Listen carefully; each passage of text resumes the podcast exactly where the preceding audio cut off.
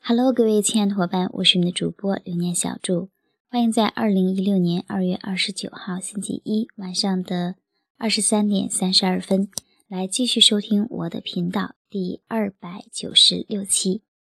这一期小祝要和大家分享的是来自于东瑶入室弟子群的一个真实的故事。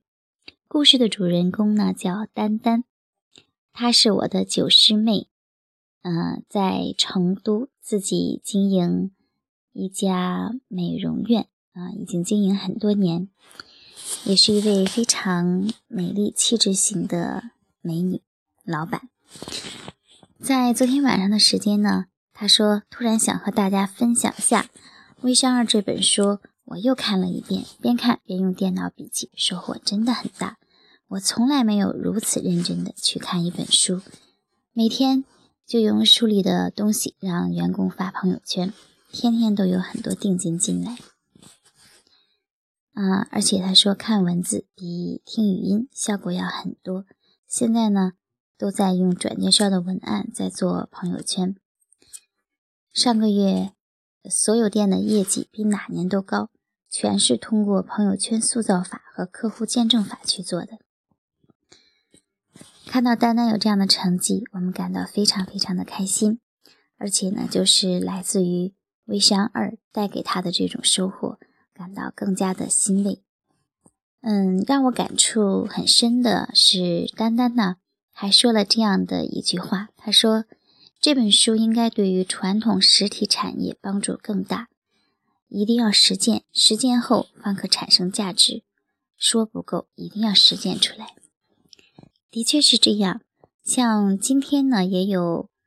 一位伙伴，嗯，刚刚加入作牙团的，呃，问我老师这本书，呃，作牙团的学习，嗯，对微商之外的人可以用吗？嗯，其实我想说的是，我是微商二二十一天逆天文案修炼笔记这本书，它其实就呃。他的写作的内容和价值来讲，是不止于微商的。嗯，我们之所以是以“我是微商”来这样的命名，只是呢，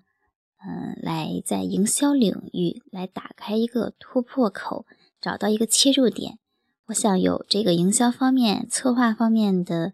经验和稍微有一点这样的经历的人都会懂的。那么就。文案的写作内容和价值来看，呃，应该说是超越了微信朋友圈的。虽然这本书是二十一天以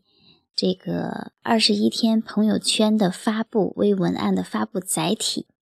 但是很多的写作思维是可以任何的平台，啊，任何的这个渠道都可以去运用的。那最后我想说的是，文案的写作呢，是一定要根据自己的实际情况来运用，但是文案的写作思维都是通用的。嗯，就这本书来讲，我当时写了一年一个月零五天的时间，在这样的一个过程当中，我也翻阅了很多的书籍，找了很多的资料。然后这本书从出版到现在，我一天比一天的更加确认，它的确是非常的适合我们，不仅只不仅呃不仅仅是微商，所有的想学习文案写作的伙伴，都可以去从中找到你想要的东西，只要用心，只要用心去做，去寻找。好了，这期节目呢，我们就到这里。希望微商二伴随你的微商事业取得更大的成功。再说一句话，真的不止于微商。添加微信四五二七七七二四八，一定要备注好励志来源。